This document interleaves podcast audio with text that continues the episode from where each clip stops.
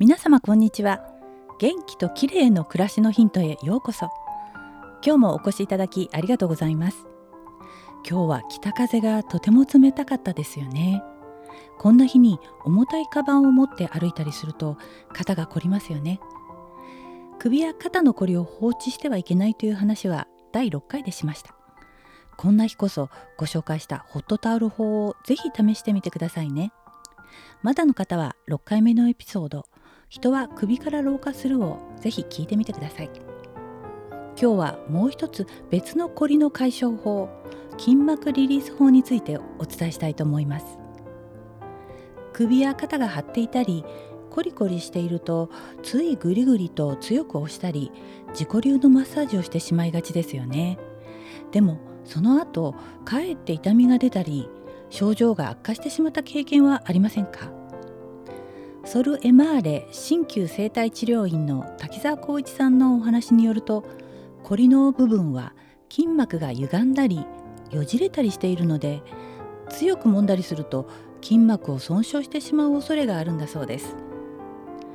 筋膜とは筋肉を包んでいる薄い膜のことで体の組織は全て筋膜で包まれていて全身がボディースーツで覆われているかのようになっています。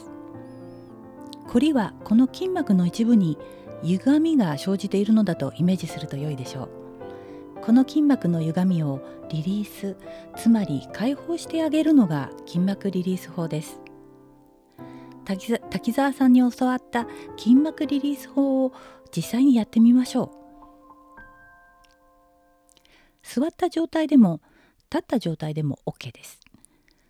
左側の首から肩にかけての筋膜リリースを行います。まず左手を腰の後ろ側へ回して首は右へ倒します。次に右手の小指から4本の指を揃えて左耳の後ろ側の首筋に当てます。4本の指で点ではなく面で触れるように意識して軽く押さえながら下へ伸ばすような感じで圧をかけます。10から60秒くらい圧をかけたら少しずつ右手の位置を下へずらしながら同じように圧を加えていきます。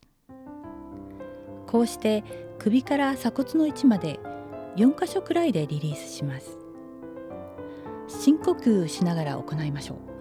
決してぎゅうぎゅう押さないで物足りないくらいの圧をかけるのがポイントです。いかがでしょうか？硬くなっていた筋肉がまるで氷が溶けるようにじわーっと柔らかくなるのが実感できたでしょうか？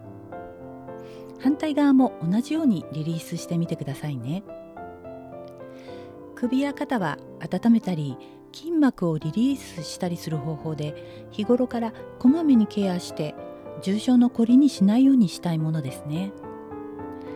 今日は首や肩の筋膜リリース法についてお話ししました。最後までお聞きくださりありがとうございます。またお会いしましょう。友吉ゆき子でした。